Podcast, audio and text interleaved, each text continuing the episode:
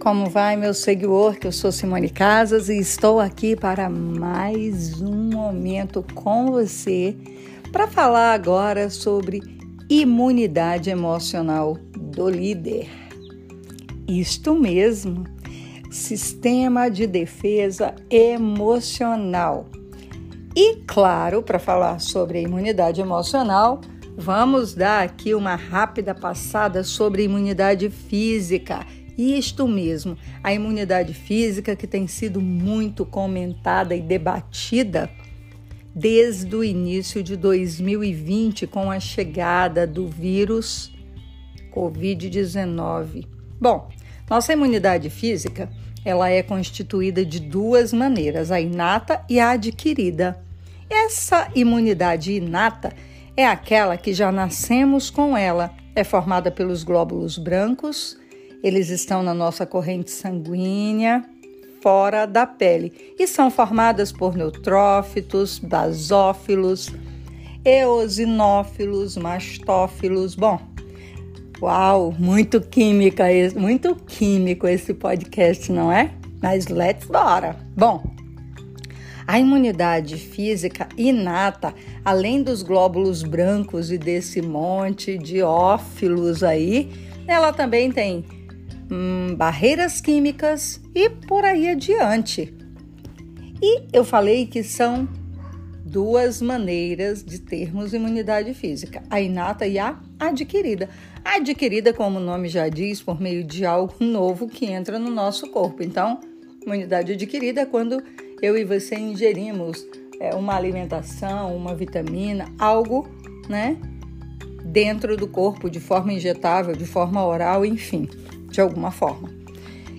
E assim, uma coisa que me chamou muita atenção e eu quero dividir com você aqui, compartilhar contigo, é que quando há presença de um corpo estranho no nosso organismo, este mecanismo ele é acionado. E os primeiros a combater esse corpo estranho são os glóbulos brancos e as barreiras que estão na nossa pele, que pertence à imunidade inata. E eles têm, gente, até quatro dias para matar esse corpo estranho. Olha que coisa mais legal. E, e, olha só, quando esse corpo estranho não é eliminado, o nosso corpo, que é perfeito, ainda tem uma segunda defesa, que é a febre. Então, a nossa imunidade adquirida, ela entra em ação. Olha que informação bacana. Eu achei, né? Espero que você goste.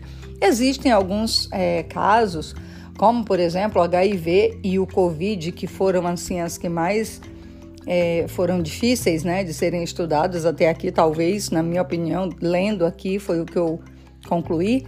Essas, essa, quando tem, quando o corpo tem a, o contato com esses vírus né? Essas células fagocitam, elas engolem o vírus. Contudo, o vírus não é morto como os outros vírus dentro da célula de defesa. E vivendo dentro dessa célula, ele se torna um hóspede. Gente, eu tô achando isso aqui tudo muito louco, mas é muito legal quando a gente compreende.